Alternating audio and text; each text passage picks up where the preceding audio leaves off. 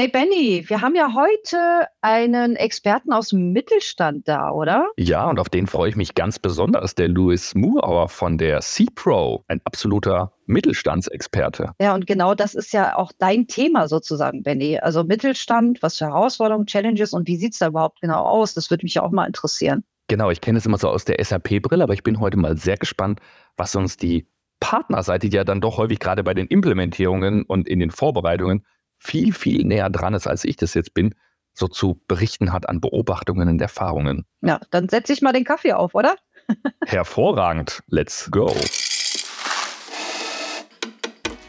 CX Café Customer Experience auf den Punkt gebracht. Wir begrüßen stets spannende Gäste bei uns im Café und helfen euch, euren Blick auf die große Welt der Kundenerlebnisse zu weiten und zu schärfen. Ich bin Juni, Head of Presales Deutschland bei der SAP und CX und Commerce-Experte. Und ich bin der Benny, Presales Manager für unsere Experience LOB Solutions CX und HXM mit dem Fokus auf den Mittelstand. Zusammen sagen wir herzlich willkommen auf ein Heißgetränk in unserem CX Café. Heute bei uns im CX Café Louis Murauer. Louis ist bei der C-Pro Industry Projects and Solutions GmbH als Sales Customer Experience tätig. Und wir sagen heute herzlich willkommen bei uns im CX Café Louis. Guten Morgen. Und nochmal selber vorstellen in eigenen Worten. Ja, sehr gerne. Guten Morgen zusammen. Mein Name ist Louis Murauer. Ich bin Ansprechpartner rund um den Bereich Customer Experience und CM bei der C-Pro Industrie. Äh, das heißt, ich äh, begleite unsere Kunden und Interessenten im Rahmen ja, des gesamten Lebenszyklus, angefangen von ja, Marketingmaßnahmen, die ich mitkoordiniere im CX-Bereich, äh, bis hin zu äh, Presets-Aktivitäten, den Verkaufsgesprächen und natürlich ähm, alles, was danach im After-Sales kommt. Perfekt, ein hervorragender Experte im CX-Bereich, so wie wir es im CX-Café lieben. Du bist ja auch ein großer CX-Café-Fan, wie wir letztes Jahr auf der SAP Connect schon festgestellt haben. Von daher solltest du das, was jetzt kommt, sehr, sehr gut kennen. Die Frage, die wir natürlich all unseren Gästen im CX-Café immer stellen, ist, wie magst du deinen Kaffee? Und ich glaube, ich kann mich sogar noch erinnern an die Kaffeebar in Hamburg. Und wie trinke ich meinen Kaffee? mal schauen, ob das noch matcht. Ich verrate, ich spoiler noch nicht. ich, ich trinke ihn äh, meistens schwarz. Äh, ich muss auch sagen, äh, ich bin äh, auch immer bei Kaffee und Tee immer sehr zwiegespalten. Also ich trinke äh, trink beides sehr gerne ähm, und beides äh, ja eigentlich äh, immer ohne, ohne Zusätze. Sehr schön. Schön Black Coffee, genau. Und damit geht's schon. Genau, so sieht's aus. Ist der gesündeste für den Herzkreislauf. Ja. Dann starten wir mal mit den lustigen und beziehungsweise interessanten Fragen, ähm, um natürlich dich auch besser kennenzulernen äh, Luis. Ähm, ich starte mal mit der ersten Frage und wir haben es, glaube ich, bei uns im CX-Café schon eingebürgert äh, mit der ersten Frage. Welches Buch hast du zuletzt gelesen? Das Buch, äh, was ich zuletzt gelesen habe oder wo ich gerade noch dran bin, ist von Bill Bryson, äh, eine kurze Geschichte der alltäglichen Dinge. Äh, da geht es äh, so ein bisschen darum, ähm, um es einfach zu sagen, warum stehen Salz und Pfeffer bei uns auf dem Tisch oder warum hat die Gabel vier Zinken? also ein sehr interessantes Buch äh, wo er so die verschiedenen äh, Räume in, in einem Haus durchgeht und äh, so ein bisschen die Historie äh, von, ja, die für uns selbstständig oder selbstverständlichen Dinge erklärt. Sehr interessant. Und warum hat die Gabel vier Zinken? Da bin ich noch nicht. bin ich auch okay. sehr gespannt drauf. Weiß ich auch noch nicht. Da müsst ihr in Kontakt bleiben. Ich wollte auch gerade die Frage stellen, ja, warum steht denn auf dem Küchentisch immer Salz und Pfeffer? Also das ist tatsächlich, es ist gar nicht so einfach. Äh, da steckt wirklich eine Geschichte hinter. Das geht über, äh, ich glaube, 30 Seiten, warum das wirklich so ist. Das ist äh, echt spannend. Und am Schluss ist es dann doch in der Neuzeit zum Magie gekommen, oder? Ja, quasi. Aber gut, zur nächsten Frage. Gummibärchen oder Lakritz? Ja, Gummibärchen. Ja, das ist, das ist relativ einfach. Die, die von dem 2, äh, wenn mir da eine Tüte hingestellt wird, die ist äh, innerhalb von Sekunden ist die leer. Also der Zucker, der im Kaffee gespart wird, der kommt ins Gummi. Genau, der wird sich dann da wieder reingepackt. so, die allerletzte Frage. Welche Farbe macht dich denn glücklich? Welche Farbe macht mich glücklich? Sehr gute Frage. Sehr tiefenpsychologisch. Ja, ja, das stimmt. Ja. ich glaube grün. Grün. Das gibt, äh, vermittelt mir so eine gewisse Harmonie, in der Verbundenheit zur Natur. Äh, das, das bringt mich runter. Ja, ich würde sagen grün. Also sehr, sehr relaxte, schöne Farbe. Ja, bin ich auch bei dir, Luis. Ja, genau. Ja, äh, wir haben es kurz in deiner Vorstellung gehört. Dein Jobtitel klingt äh, recht interessant, Luis. Sales Custom Experience. Ist das, ist das eine neue Vertriebsrolle oder was magst du dazu erzählen? Ja, ich ähm, habe mich ja auch äh, in der Intro schon anders vorgestellt als ja Ansprechpartner rund um den Bereich CX und, und CRM. Genau, bei LinkedIn in meinen Mails steht immer Sales Customer Experience.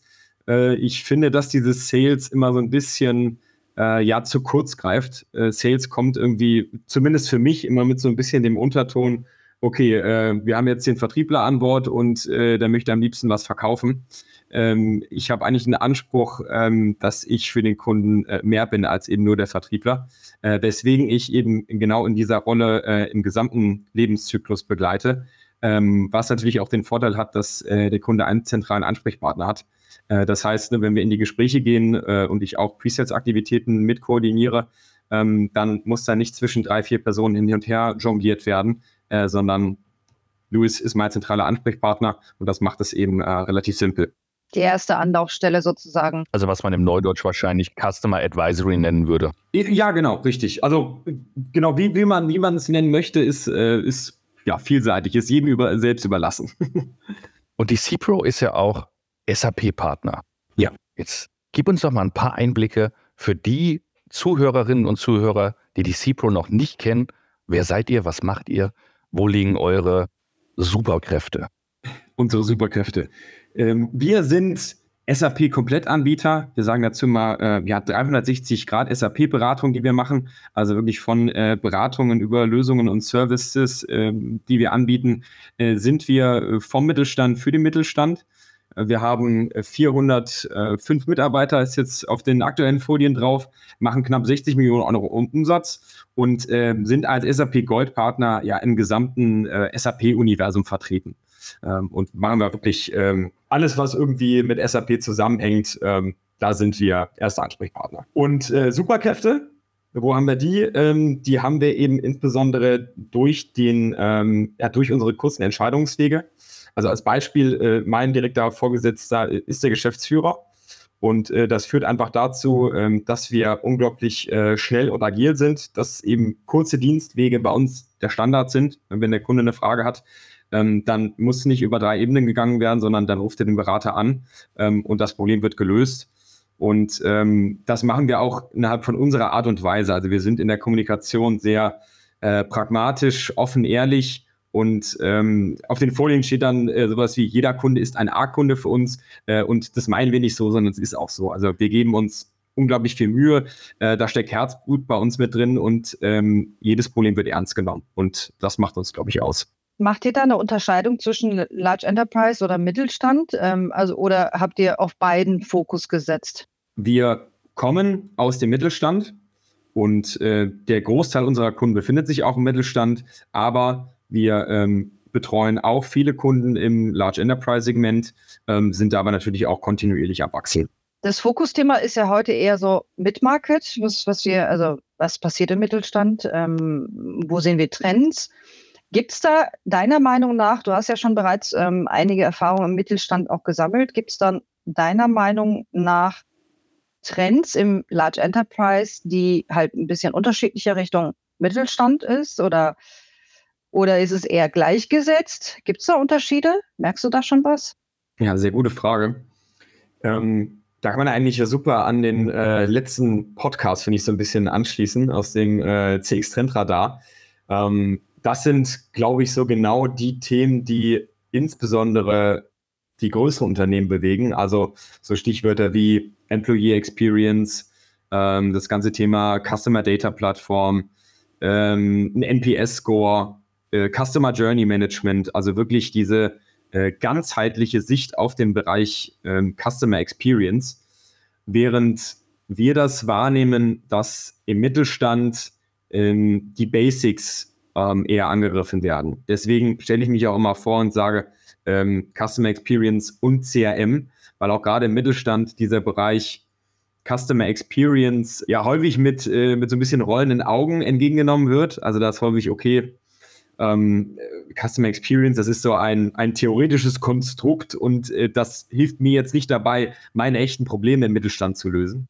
Weswegen eben gerade diese, diese Basis als CRM da, da häufig ansetzt. Und ähm, es ist einfach so, dass äh, der Mid-Market ist jetzt da, wo das Large Enterprise einfach vor, vor ein paar Jahren war. Und äh, da steht eben ähm, diese Einfachheit und der Pragmatismus der Lösungen im Vordergrund und nicht eben diese, diese groß, große Bandbreite im Rahmen äh, jedes einzelnen Touchpoints, den wir beim Kunden haben. Ah. Und äh, bevor wir da später natürlich auch tiefer eintauchen, ähm, was ist deiner Meinung nach ähm, auch relevant für den Mid-Market-Bereich? Ich glaube, dass für den Mid-Market besonders spannend ist oder herausfordernd ist, diese Balance zwischen Innovation auf der einen Seite und Tradition auf der anderen Seite zu bewerkstelligen. Also sprich, wie schaffe ich es, bestehende Wertversprechen, die ich als Unternehmen habe, einzuhalten und auf der anderen Seite mich trotzdem auf der Höhe der Zeit zu bewegen. Und äh, ja, ich glaube, das stellt viele mittelständische Unternehmen durch die Prozesse, die eben aktuell da sind, die auch durchaus veraltet sind, ähm, vor viele Herausforderungen. Und äh, zentral ist, und das ist letztendlich auch das, was wir wahrnehmen, ähm, dass da Themen wie das Thema CRM, das Thema Datenharmonisierung, das Thema, wie schaffe ich es, dass unser Kunde einfach auf Informationen zugreifen kann, äh, da im Vordergrund steht. Also wirklich äh, diese eben angesprochenen äh, Basics äh, im Bereich Customer Experience, die da eben noch fehlen oder eben unzureichend vorhanden sind. Da wären wir ja auch bei dem Thema eigentlich Lösungen, ähm, Benny. Also wenn man jetzt die Brücke in unser SAP CX-Portfolio macht, dann ähm, reden wir auch sehr stark von, ich sage jetzt mal, Daten, CDP, CRM, ne? Portale. In, in die Richtung geht es dann, Luis, richtig? Ja, genau, richtig. Äh, insbesondere eben dieses, das Thema CRM äh, fand ich auch ganz spannend, ähm, als ich mir den CX Trendradar angeschaut hatte, ähm, dass es da ja wirklich als Trend rausgenommen wurde, äh, was ja auch einfach nochmal unterstreicht, ähm, dass es eine, ein Fundament des Ganzen ist und äh, dass es eben einfach kein, kein bloßer Trend mehr ist, sondern dass es quasi äh, vorausgesetzt wird, um eine Customer Experience auch zu schaffen. Das heißt, du hattest es gerade eingangs so schön erwähnt, im Mittelstand ist jetzt nicht unbedingt so dieses, ich suche gerade ein schönes Wort dafür, ich will es vermeiden, Bullshit-Bingo zu nennen, aber ähm, mir fällt gerade nichts anderes dazu ein, aber diesen strategischen Überbegriff Customer Experience runterzubrechen auf geht, wo stecken meine Mehrwerte, wo habe ich wirklich Probleme? Da ist es halt wirklich das CRM, hast du ja so schön hervorgestellt, äh, als Customer Relationship Management. Und so hast du es ja auch im, im Titel und so steht es ja auch in der SAP-Strategie häufig drin, CX und CRM dass da die Basis anfängt. Das impliziert ja aber auch, dass der Mittelstand da in den letzten Jahren vielleicht ein bisschen weniger investiert hat und jetzt halt so die Basis schaffen muss für das Kundenbeziehungsmanagement. Ist es das, was ihr, was ihr da feststellt? Exakt, das ist genau richtig zusammengefasst. Ähm, wir stellen einfach fest, dass diese Investitionen äh, nicht getätigt wurden, ähm, dass man halt immer den Gedanken hat, gerade im, im B2B-Bereich, ja, warum muss ich jetzt darin investieren? Äh, ich kenne doch meine Kunden, äh, da brauche ich doch kein extra System dafür. Äh, da arbeite ich doch einfach weiter mit meinem Blog und meinem Stift. Das funktioniert doch alles, ne? Oder so, ähm, diese, diese Floskel, ach, das haben wir doch schon immer so gemacht, weil es funktioniert. Aber es funktioniert in den häufigsten Fällen nicht gut. Und äh, man ist einfach jetzt an einem Punkt, wo man feststellt, eben auch durch ähm, ja, Liquid Expectations, die ja von, von Großunternehmen vorgegeben werden, ähm, ein Kundenservice, den man einfach von Amazon gewöhnt ist, den ist man jetzt auch im B2B-Umfeld gewöhnt. Und äh, da stehen jetzt eben viele Mittelständler vor der Herausforderung, okay, äh, wie schaffe ich es, dahin zu kommen oder ähm, eben, weil man noch häufig sehr weit davon entfernt ist, äh, wie schaffe ich eben genau diese, diese angesprochenen äh, Basics. Und äh, gerade das Thema Excel ist leider noch, noch äh, häufig, ich sag mal, der Goldstandard, äh, aber im negativen Sinne. Ähm, also da ist es so, das ist auch immer mein persönliches Anliegen, ähm, bitte äh, oder ich möchte weg von Excel.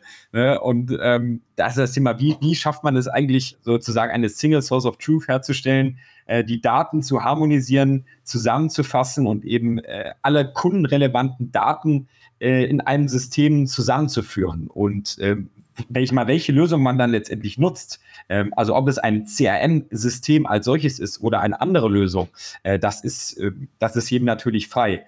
Aber äh, gerade so ein CRM äh, ist natürlich dafür gemacht und äh, bietet einfach eine gute Grundlage.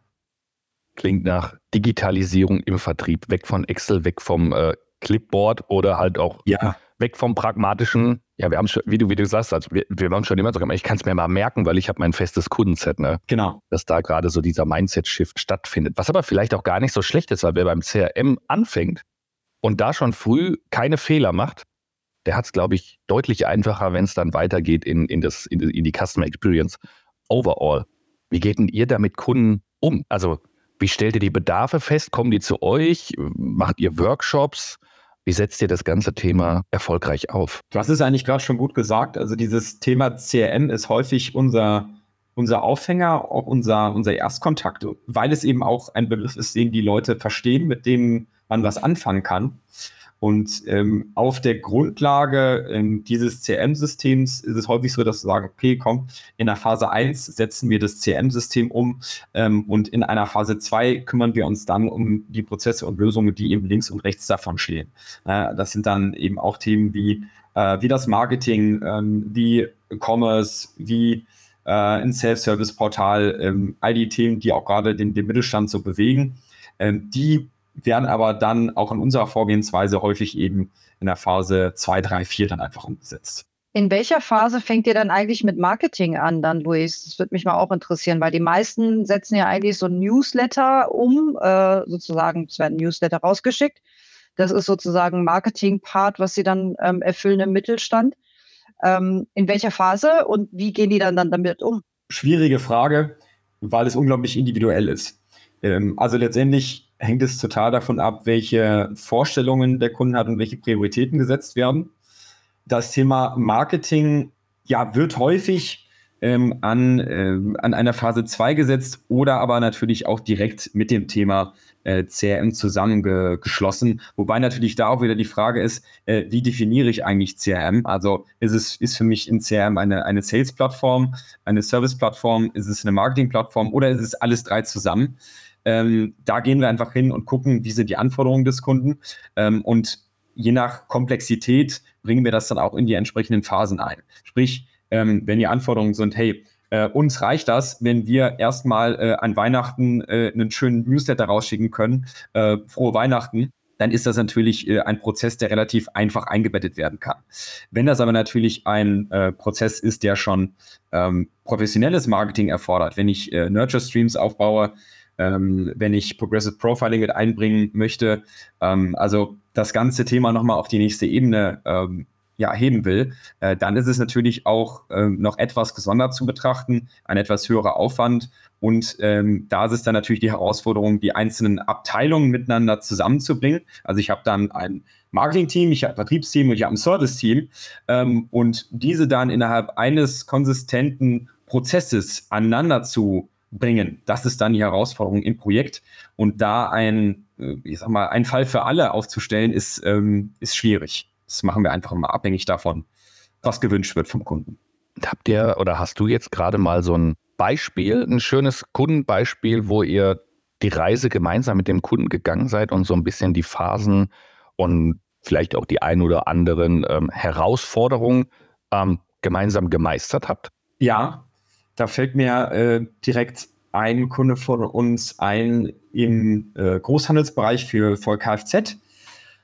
Die haben vor, ich glaube, vier oder fünf Jahren äh, war es so, die sind, ähm, ist der Außendienst rausgefahren, hatte ähm, den Koffer dabei und in diesem Koffer war ähm, ein Laptop und ein Drucker und ähm, dann ist man wirklich vor Ort in die Gespräche gegangen, hat dann ähm, quasi den, den Bestellschein auf dem Laptop ausgefüllt, das Ganze dann ausgedruckt, dann wurde das vom Kunden unterschrieben und dann wurde mit diesem äh, DIN A4-Papier, was man dann da hatte, dann intern die weiteren Prozesse begleitet. Also ne, wirklich in Schäftelchen geschoben äh, und das Ganze dann von Abteilung zu Abteilung weitergegeben, was natürlich unglaublich äh, ineffizient ist und fehleranfällig.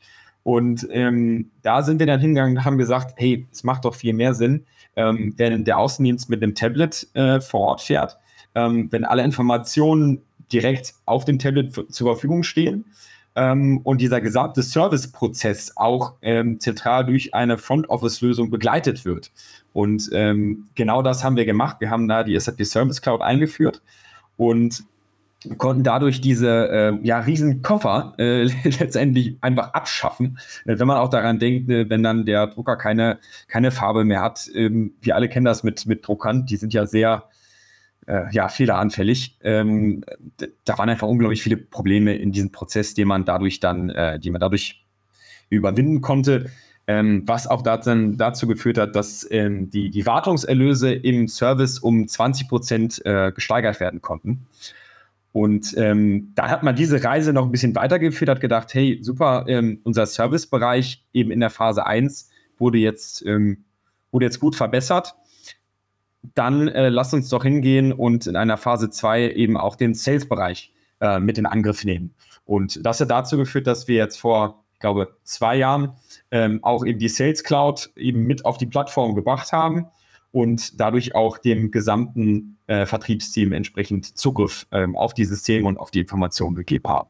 Das ist krass. Das sind Geschichten, wie ich sie liebe, weil da, da, da, da das beweist auf jeden Fall, wie man mit Digitalisierung und äh, Produkten aus dem Portfolio massive Mehrwerte heben kann. Das ist mit dem Koffer, das ist äh, herrlich. Das ist cool. Ja, ja. Es ist ein perfektes Beispiel für den Mittelstand, wie pragmatisch man sein kann. Genau, genau. Aber das ist halt auch wirklich da sieht man, okay, Software kann halt auch so viel. Ich frage mich halt auch, gut, es verhindert natürlich wahrscheinlich Inlandsflüge, weil im Handgepäck wird es schwierig, so einen Koffer mitzunehmen. Mit einem Drucker könnte ich mir vorstellen.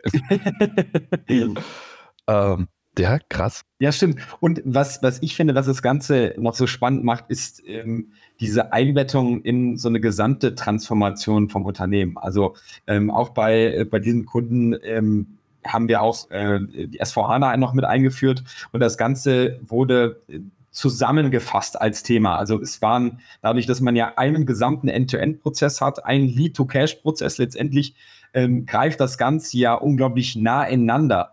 Und ähm, das ist ja auch das, was, ähm, ich glaube, in eurem vorletzten Call, wenn ich mich jetzt nicht, äh, nicht falsch entsinne, was Ito ansprach äh, bei dem Thema One Office, also Back Office und äh, Front Office miteinander zu verknüpfen äh, da ist das, wo es wirklich auch, auch spannend wird, ne? wenn man die Prozesse miteinander vernetzt und wenn man feststellt, ähm, hey, ich habe jetzt als Außendienstler äh, Zugriff auf meine Umsatzdaten, die direkt aus dem ERP kommen äh, und da entsteht dann unglaublich hoher äh, Mehrwert innerhalb dieser Vernetzung. Absolut. Siehst du denn noch mehr Herausforderungen, die im Mittelstand aktuell vorherrschen? Ein Thema, also ja. Auch die politische Lage ist wahrscheinlich sicherlich mit drin, die gestiegenen Energiekosten, die, Kompet also die, die Wettbewerbssituation oder das Ganze mit Einsatz sind das Themen, die ihr mit den Kunden besprecht, die so als, als Startpunkt vielleicht hinzugekommen sind, die es in den letzten Monaten, Jahren nicht so gab? Oder was ist da euer Gefühl oder eure Beobachtung? Also tatsächlich ähm, in den Gesprächen selbst kommt dieses Thema äh, überraschend wenig zum Vorschein. Mhm. Ich glaube, man hat mittlerweile festgestellt, dass man in diese Themen investieren muss. Ähm, also es war ja und es ist auch immer noch häufig so, so ein Thema nice to have. Ähm, es wird aber jetzt immer mehr zu einem Must-Have. Und gerade in Krisenzeiten ist es natürlich so, ähm, an in welche Punkte investiere ich und in welche nicht. Ähm, und da ist es natürlich so, dass dann beim Thema CRM gesagt wird, ja, okay, ne, dieses Jahr schaffen wir jetzt auch noch ohne CRM, weil eben hat ja immer noch so funktioniert. Ähm, was aber eben natürlich dazu führt, dass das Thema dann äh, langfristig aufgeschoben wird und man dann in drei Jahren da steht und immer noch keins hat. Ähm, weswegen wir natürlich auch dann hingehen und sagen, ähm, oder eben genau diese Gedankenstellung dann etwas ähm, verdeutlichen und auch versuchen darauf hinzuweisen, äh, welche Mehrwerte da auch nach kurzer Zeit entstehen können. Also Viele sind auch äh, überrascht davon, wie schnell eine solche Lösung auch wirklich dazu führen kann, dass man diesen Return on Investment bekommt, was ja auch letztendlich das Ziel einer solchen Implementierung ist. Wir machen das ja nicht nur ähm, aus Spaß, weil es so schön ist, äh, sondern es soll ja dann auch ähm, dafür sorgen, dass letztendlich äh, ein Mehrwert nicht nur für den Kunden, sondern für das Unternehmen auch selbst kreiert werden kann. Und ähm, das ist, da sind unsere Kunden echt erstaunt, wie, wie schnell das gehen kann ein ganz wichtiger Punkt. Ne? Vor allem, wenn man CRM hört, dann denkt man häufig noch so an, ich glaube, CRM ist mit ERP der älteste Begriff. Dann denkt man an langwierige, große Prozesse, Projekte, was auch in der On-Prem-Welt, glaube ich, sehr, sehr richtig war. Aber wir sind halt mittlerweile in der Cloud. Ja. Und da ist dann doch der Aha-Moment, und das finde ich schön, dass es, dass es eure Beobachtungen und Erfahrungen widerspiegeln, oft groß, dass es, ja, jetzt, ich würde jetzt nicht übertrieben, ist es eine schlüsselfertige Lösung, aber in die Richtung geht es, wenn man sich natürlich viel am Standard orientiert und Sales-Prozesse bieten wahrscheinlich das größte Potenzial dafür im Vergleich zu vielen anderen ähm, Prozessen, wo man dann doch schnell Quick Wins bzw. ROIs ja einbringen kann oder er, erzeugen kann. Definitiv. Und äh, gerade das Stichwort äh, Cloud, was du gerade gesagt hattest, ähm, das ist auch so ein Thema, was ja für, für so Large Enterprise selbstverständlich ist. Äh, Im Mid-Market ist es das nicht. Im Mid-Market ist es so, dass eben ähm, viele Server noch im Keller stehen und ähm, da dann genau hinterfragt wird, ähm, ne, warum sollte ich jetzt meinen aktuellen äh, Lizenzvertrag äh, kündigen oder meinen Wartungsvertrag besser? Ne, warum soll ich jetzt in diese Cloud-Welt wechseln und welche Vorteile bietet mir das? Ähm, da ist es auch so, dass ähm, gerade so ein Thema äh, wie Sicherheit total unterschätzt wird. Ne? Also viele haben eben dann subjektive Gefühl, ach, äh, ich habe dadurch, durch dass mein Server im Keller steht, äh, eine bessere Kontrolle darüber, äh, vernachlässigen aber das natürlich, ähm, wenn das Ganze vom, ich sage jetzt mal, Profi gehostet wird, ähm, da ein, ein Team hintersteht, was natürlich viel, viel besser für Sicherheit sorgen kann. Und wenn dann solche Fälle auftreten, wir haben auch Kunden, bei denen das eben passiert, ähm, die denken dann ganz, ganz anders über das Thema Cloud. Und ich glaube auch, dass es noch so ein, ein deutsches Thema ist. Ne? Also äh, Cloud versus On-Prem ist so ein bisschen wie ähm, ja, Karte, Karte gegen Bargeld. Also äh, ich habe ich hab die Kontrolle über, über meine Daten, über meine Systeme aber gerade im, im CX-Portfolio ist eben diese äh, Denke schon, schon sehr fortschrittlich. Ne? Und da bewegen wir uns eben nur in der Cloud. Es gibt kein On-Prem-System mehr. Und es ist auch so eine, ähm, eine Transformation, die wir als Unternehmen auch selber mitmachen mussten, muss man auch dazu sagen. Vielleicht können wir uns auch deswegen äh, etwas besser in die Lage unserer Kunden versetzen eben weil dieser Prozess von uns selbst auch bewerkstelligt werden musste. Ähm, ne, vor, ich sag mal, drei bis vier Jahren, äh, da war das Thema On-Prem äh, noch Standard und jetzt ähm, ist, ist Cloud First absolut. Ähm, und, und genau diese, diese Transformation äh, und diese Gedanken, die den Mittelstand da bewegen, äh, das ist, finde ich, das, was, was dieses ganze Thema Mittelstand so spannend und herausfordernd macht. Luis, ein Unterschied zwischen Large Enterprise und äh, Mittelstand ist ja der, dass äh, viele Mittelständler auch ähm, eigene Individuallösungen oder Nischlösungen im Einsatz haben. Wie macht sich das dann so bemerkbar bei euch? Also wie geht ihr damit um, auch in, in Richtung On-Prem von, also von On-Prem in Richtung Cloud? Ist ja auch so eine Herausforderung, die ihr dann auch äh, ja, äh, entsprechend abdecken müsstet, oder? Absolut, absolut. Äh, wir orientieren uns da auch an der SAP-Strategie. Also sprich, wir versuchen auch innerhalb dieses Umbruchs, will ich es mal nennen, ähm, sehr standardnah zu bleiben und dem Kunden zu vermitteln, welche Vorteile auch damit einhergehen, wenn man eben in diesem Standard bleibt. Und es ist auch so, dass eigentlich in jedem Gespräch, das ich führe, ist es so, dass der Kunde sagt, ich habe äh, ganz individuelle Prozesse und äh, das ist ganz anders als, äh, als bei allen anderen. Es stellt sich dann im Endeffekt aber heraus, dass es innerhalb dieses Standardprozesses schon ein unglaublich großer Teil dieser in Anführungszeichen individuellen Anforderungen bewerkstelligt werden kann.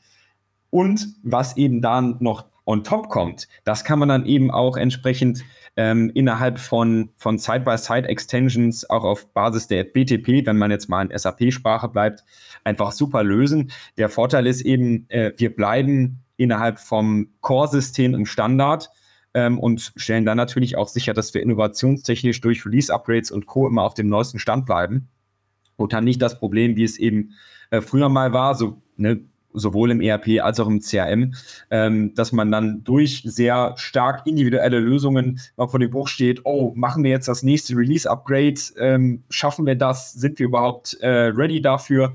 Ähm, all diese Fragen, die natürlich auch dazu führen, ähm, dass man keine Geschwindigkeit mehr und keine Agilität an den Markt bringt, ähm, das versuchen wir jetzt zu vermeiden. Wir versuchen eben wirklich hin zu diesem ähm, Standardprozess zu gehen, weil sich eben rausstellt, hey, äh, die Prozesse sind zwar in der Wahrnehmung sehr individuell, aber doch schon sehr standard, beziehungsweise manchmal natürlich auch äh, branchenspezifisch, mit denen wir dann aushelfen können. Ja, das ist eine interessante Sichtweise, weil die meisten denken ja eher, dass es nicht sehr nah am Standard ist, äh, gerade mit der Nische- oder Individuallösung. Finde ich da, deine Aussage jetzt sehr interessant. Ähm, in Bezug auf Daten, da gibt es ja auch so Unterschiede. Die Menge an Daten, die Sie natürlich auch bewältigen müssen, auch in Richtung B2B oder B2C gesehen, da gibt es ja auch Unterschiede. Ne? Ja, absolut. Also ich glaube, der größte Unterschied ist, ja, wie du schon sagst, ne, die, die Menge einfach an Daten. Äh, Im B2B ist es so, wenn, wenn ich jetzt einen ne, Maschinenbauer im B2B-Segment habe, ähm, der hat seine äh, 400, 500 Kunden.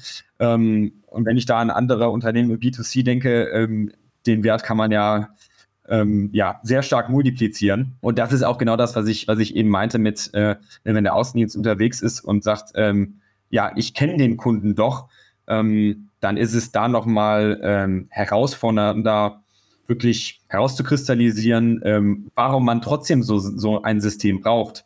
Ähm, ne, weil der Außendienstler dann trotzdem nicht weiß, welches Ticket da gerade beim Kunden vor Ort ist, egal wie gut er den Kunden kennt oder nicht. Und Luis, wenn wir jetzt mal schauen, der Mittelstand, wie wir es jetzt gerade bei den Daten auch schon gehört haben, ist es natürlich im Vergleich zum LE auch so, dass nicht nur weniger Daten vorherrschen, sondern auch weniger Ressourcen an sich, egal ob man das jetzt als Fulltime-Employee sieht oder doch vielleicht finanziell, ähm, und damit aber halt gehaushaltet werden muss, um wettbewerbsfähig zu sein. Wie ist da eure Beobachtung oder vor allem eure Erfahrung daraus? Es ist so, dass das Thema bei vielen unglaublich ähm, ernst genommen wird. Also man merkt in den Gesprächen, wie wichtig dieses Thema den Beteiligten ist. Also das Thema, wenn wir in diese Projekte gehen, dann ist das Thema nicht äh, eins von vielen Projekten, die gerade parallel laufen, sondern es ist äh, mit das Fokusprojekt, äh, um das es geht und das auch einen äh, zentralen ähm, Impact auf das Unternehmen selbst hat. Äh, natürlich vor allem auch, äh, auch, auch, bilanziell, ne? wenn ich im Mittelstand eben eine solche Lösung einführe, äh, dann, dann geht das auch mit, äh, mit entsprechenden Kosten einher. Und der Mittelstand ist sich eben auch häufig sehr, sehr kostenbewusst. Ähm, und für den ist es dann einfach so, okay, ähm, ich führe das jetzt ein und äh, ja gut, ob das jetzt einen Mehrwert bringt, äh, ob wir damit jetzt äh, mehr Umsatz schaffen, ist mir eigentlich egal, sondern äh, da ist eine unglaublich hohe Importanz für dieses Thema. Und für uns ist es dann natürlich die Herausforderung, mit den Ressourcen, die zur Verfügung stehen, auch da einen möglichst großen Mehrwert letztendlich rausziehen zu, zu können. Das liegt wahrscheinlich, also mit Sicherheit auch dann, dass, dass der deutsche Mittelstand ja häufiger als das im LE der Fall ist, noch Inhaber geführt bzw. Familien geführt ist. Das heißt, da beobachtet ihr wirklich ganz klar, da wird im positiven Sinne jeder Euro nochmal umgedreht und geschaut, hey, können wir damit den, den Mehrwert heben, anders als die vielleicht doch sehr international getriebenen Projekte im, im LE, wo einfach mehr zur Verfügung steht.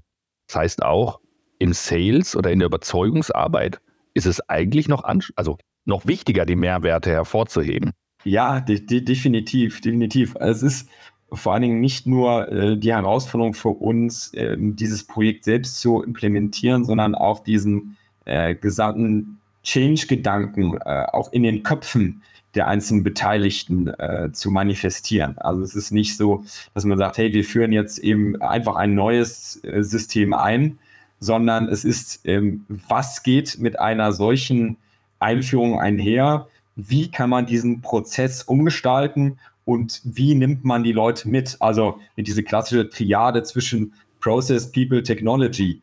Ähm, das ist die Herausforderung. Und ähm, bei den kleineren Unternehmen ist es auch ähm, von, von, uns gesehen, vom Aufwand her, ähm, häufig größer als eben bei den, äh, bei den größeren, weil diese äh, Grundsatzgedanken und dieser Mentalitätsumschwung eben auch noch geklärt werden muss. Spiegelt sich das auch bei der Aufnahme von Trends wieder? Ich schiele also in die Richtung KI, sehr, sehr präsent aktuell wahrscheinlich oder am präsentesten ChatGPT. Die Risikoaffinität, da rein zu investieren im Mittelstand?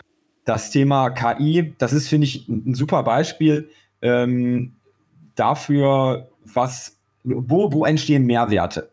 Äh, und beim Thema KI ist es ja so, ich brauche eine gewisse Datengrundlage, damit das System auch dazu fähig ist, äh, eben überhaupt ähm, Trends äh, aus den Daten zu analysieren.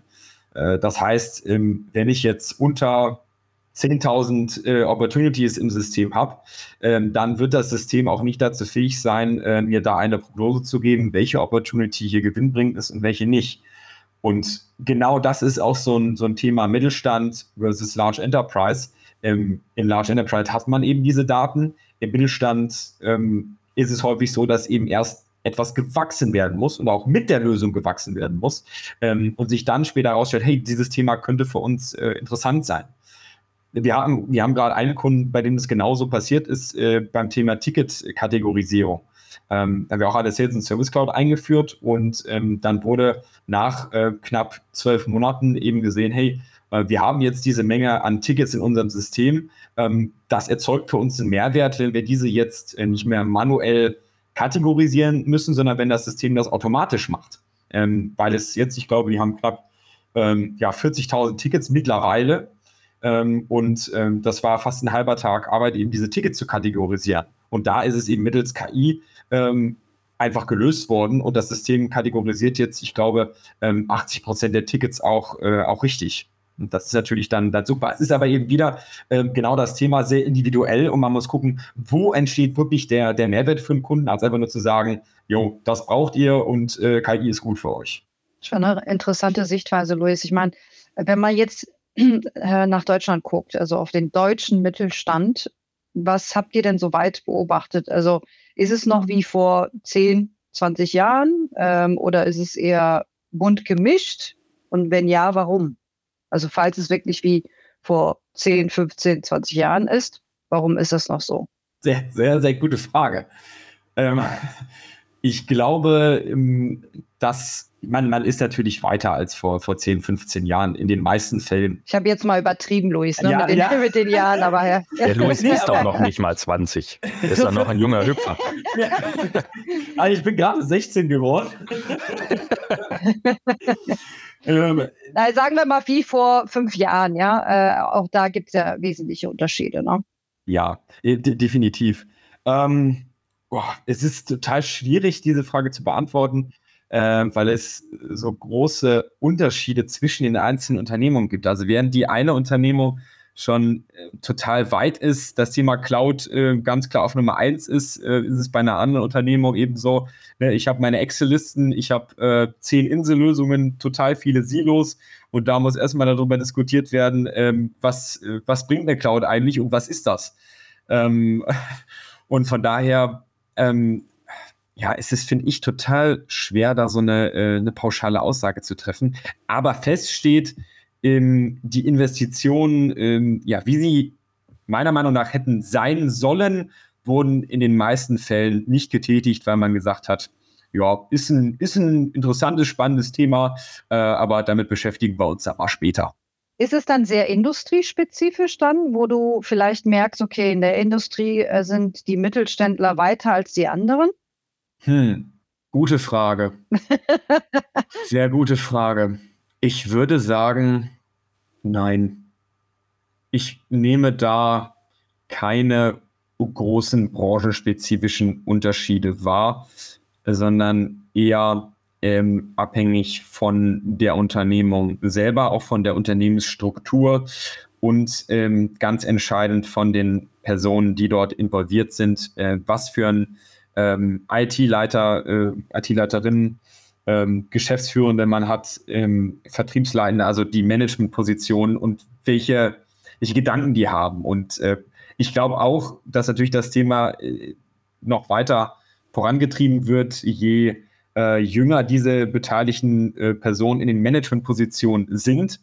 Wenn ich jetzt meine IT-Leitung habe, die eben 30, 30, 40 Jahre Berufserfahrung hat, ähm, ja, warum sollte die dann entsprechend äh, groß solche Transformationsprojekte vorantreiben, die ja auch ähm, nicht unbedingt dem, der Vorgehensweise entsprechen, wie es in den letzten 30, 40 Jahren war, weil es eben auch ein, ein Trans, eine Transformation ist. Und deswegen ist es in meiner Wahrnehmung her eher unternehmens- als branchenspezifisch. Interessante Antwort.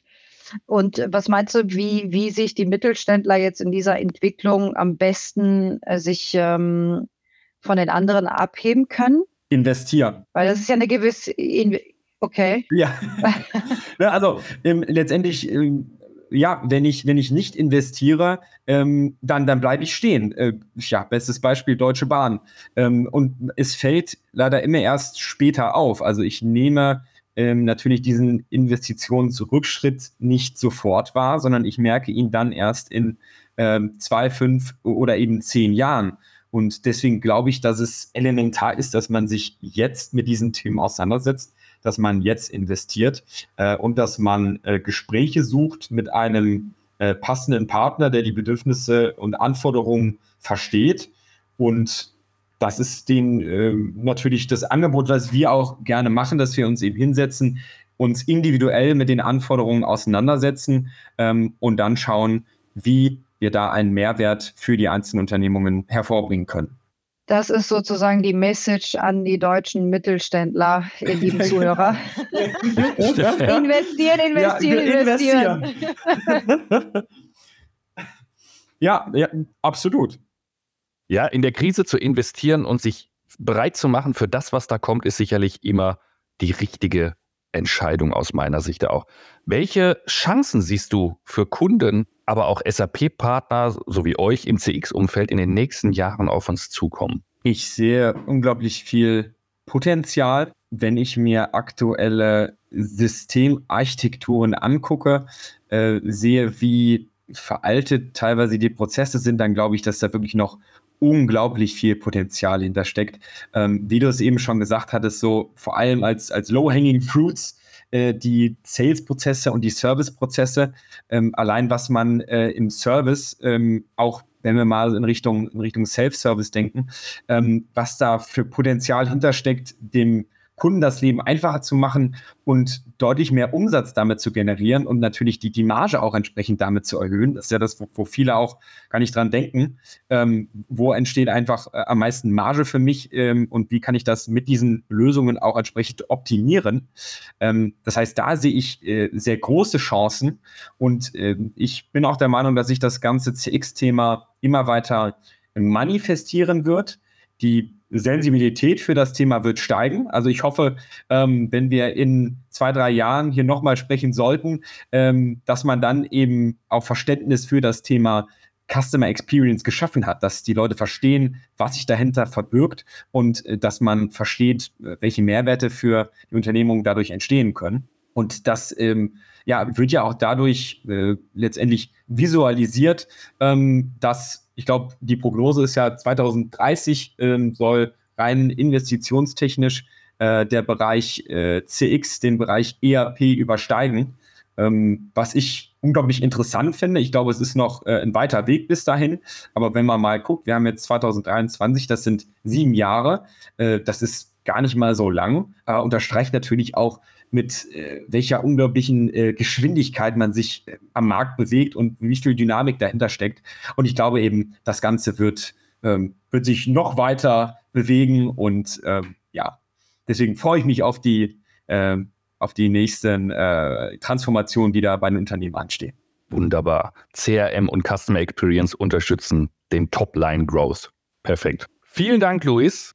Es waren sehr aufschlussreiche 40, 50 Minuten, Jordi. Ich bin mir gerade gar nicht sicher. Es war auf jeden Fall extrem kurzweilig. Vielen lieben Dank, dass du unser Gast warst mit geballter CX und Mittelstandskompetenz. Hat mir und uns Spaß gemacht. Vielen Dank, dass ich dabei sein durfte. Da kann ich mich auch gerne anschließen an Benny. Ich fand es auch sehr aufschlussreich und für mich kam es so vor, wie als hätten wir uns gerade mal zehn Minuten unterhalten, Luis. Also es war auch interessant, äh, so deine Erfahrung und ähm, ich sage jetzt mal deine und eure Beobachtungen ähm, fokussiert auf den Mittelstand mal zu besprechen äh, und da mal wirklich ein paar Insights äh, rauszulocken. Also ich fand es sehr interessant. Vielen lieben Dank, Luis. Sehr gerne. Danke euch. Du möchtest mehr spannende und inspirierende Kaffee-Talks erleben? Dann abonniere unseren Podcast und sei auch beim nächsten Mal gleich wieder bei der Veröffentlichung dabei. Tschüss und bis bald.